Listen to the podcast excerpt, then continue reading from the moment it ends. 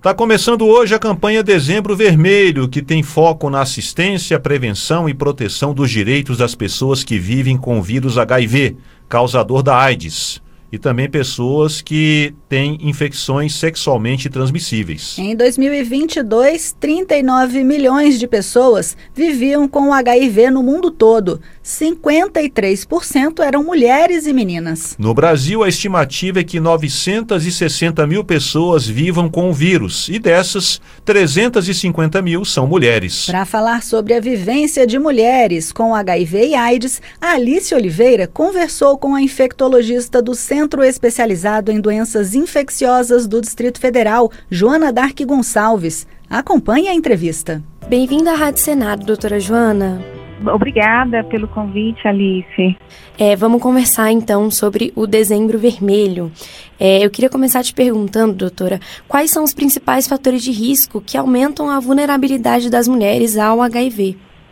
Existem vários fatores que podem aumentar a possibilidade de transmissão de HIV, né? A principal vulnerabilidade está associada à questão da relação sexual desprotegida. A relação sexual desprotegida, ela pode levar ao que a gente chama de infecções sexualmente transmissíveis, que vai facilitar, potencializar a infecção pelo HIV.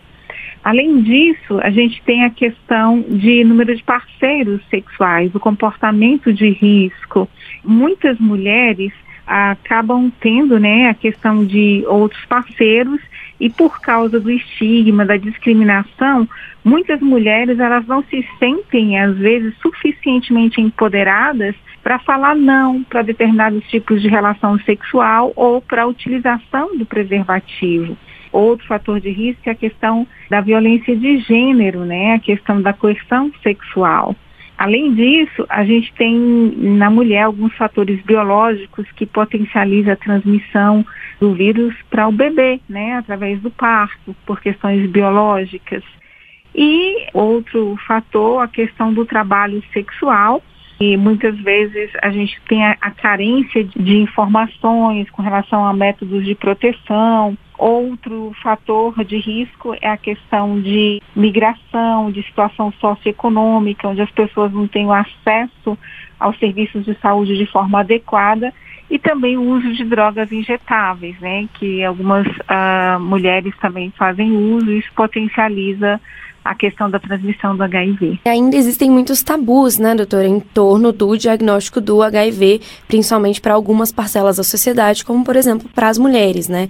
Pensando nisso, que estratégias a gente consegue implementar, tanto uma equipe médica quanto outras parcelas da sociedade, para reduzir o preconceito em relação ao HIV entre as mulheres? Primeiro, a gente tem que ter esse acesso facilitado para as mulheres com relação à prevenção, testagem e tratamento.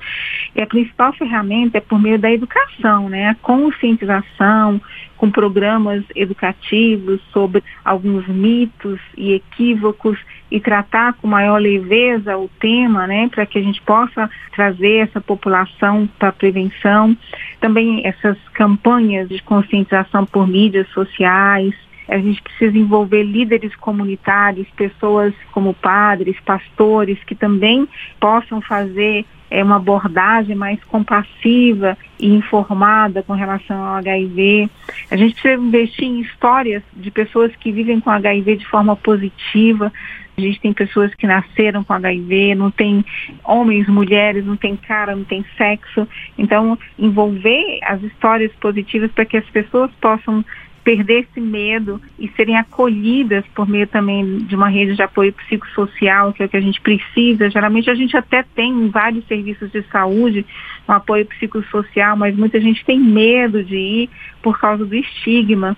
E os profissionais de saúde, eles devem estar mais bem preparados para receber essa população sem discriminação.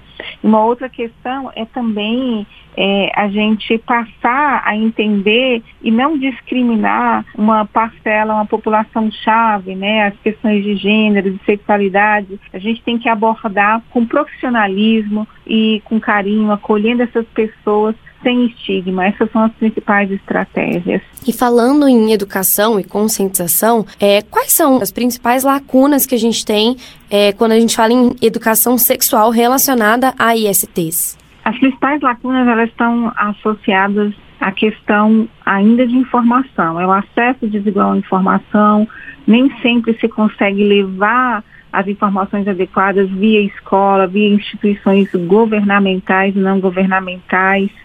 São informações incompletas, às vezes descaracterizando a real necessidade da informação e levando informações que são cheias de mito e de estigma.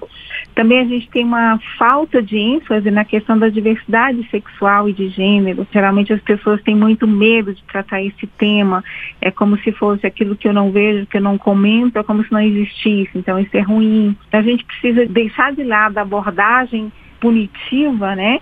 e trazer uma abordagem mais voltada para a prevenção e o respeito, com compromisso. Então, a principal lacuna sempre está associada à questão da educação. E também a gente tem outras lacunas, que é com relação às testagens e tratamento. Isso tem que ser acessível, tem que estar próximo das pessoas para que elas possam ir aos serviços e encontrar essa abertura para testar em qualquer momento, testar de forma, forma voluntária, não porque o médico solicitou, a autotestagem né, e a testagem dos serviços de saúde gratuita não deve ser um fator complicador. A gente precisa estimular isso para que as pessoas busquem os serviços. E além disso, a questão dos desafios culturais e religiosos. Os líderes religiosos, os líderes comunitários têm que ter esse olhar voltado para o acolhimento. Outra questão os recursos né, em escolas, o acesso via internet, essas informações elas devem ser mais pontuais e confiáveis, para que as pessoas possam ter uma informação segura, ter um meio de, de comunicação que eles possam saber que aquela informação não é um fake news, é uma informação real. Esse acesso facilitado em todos os meios, presencial e via online. Então essas lacunas elas devem ser sanadas de uma forma geral. E especificamente falando da presença do vírus na vida das mulheres, imagino que existam algumas particularidades que diferenciem, né, como a doença, como o HIV ou a AIDS pode se apresentar para as mulheres.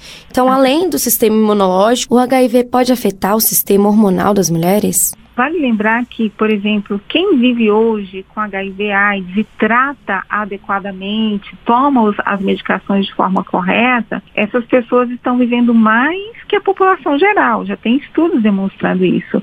Agora, quem não trata tem um envelhecimento acelerado das células, né? Tem um envelhecimento imunológico maior que 15 anos. É, então, essa pessoa ela pode ter vários transtornos. E, a, e, na mulher, a gente vai ter transtornos da menstruação, menstruação irregular, ciclos mais longos ou mais prolongados. Vai ter, pode acontecer a menopausa precoce, diminuição da fertilidade, tem o que a gente chama alteração da glândula suprarrenal, que também está muito associada à questão hormonal, e também tem uma diminuição da produção de hormônios sexuais, principalmente estrogênio e progesterona essas mulheres elas podem sofrer também uma perda de peso, perda de massa muscular e transtornos de tireoide. Então, são muitos os problemas que a mulher pode ter quando ela se infecta pelo HIV e não trata. Certo. Doutora, muito obrigada pela sua entrevista para a Rádio Senado. É muito importante, agora no Dezembro Vermelho, ter esse foco para assistência, prevenção e também na proteção dos direitos das pessoas que vivem com o vírus HIV e outras ISTs, né? Exatamente. É muito importante. É, o Brasil tem tudo para melhorar cada vez mais esse cenário, né? E, no entanto, a gente ainda tem 30% das pessoas que vivem com HIV sem tratamento. Então a gente precisa correr atrás desse, dessas pessoas que estão sem diagnóstico pelo risco de transmissão e também porque elas estão perdendo a oportunidade de tratamento. Com certeza. Doutora Jona Dark, muito obrigada pela sua entrevista. Eu que agradeço.